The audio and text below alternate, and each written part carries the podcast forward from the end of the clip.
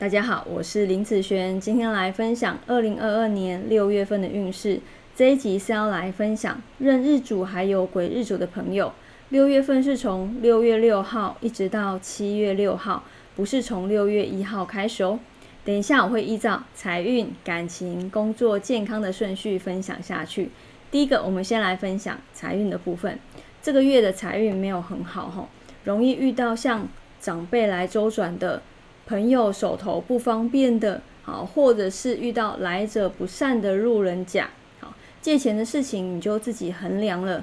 如果是后者，好，赶快找一个人来帮你哦。这个人可能是家人、朋友，或者是路人乙都可以。好，那在感情方面来说呢，男生来讲，这个月感情没有很好哈。有感情的朋友，两个人相处的时间啊变短，可能工作繁忙啦。或者自己忙自己的事情，比较没有两个人相处的时间，或者是说每天的相处变多了，然后时间变多了，生活上的小事又不断的发生。总之啊，两个人的感觉都不是很好，那也要注意竞争者的出现哦。那在女生方面来说，这个月的感情运算是平平的现象哈。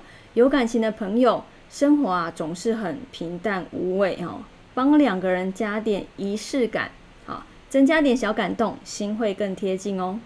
那在工作运方面来说呢，这个月的工作运算是平平，然后容易啊多做多错，哈，你只想好好的完成每天的工作量，低调到不行啊。如果有些闲言闲语啊，也是很快就消失了。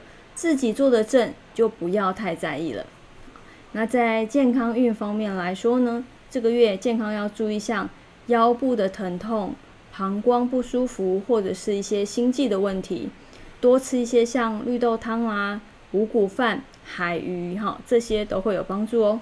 好，那以上今这个月的运势分享就分享到这边，我们下个月见，拜拜。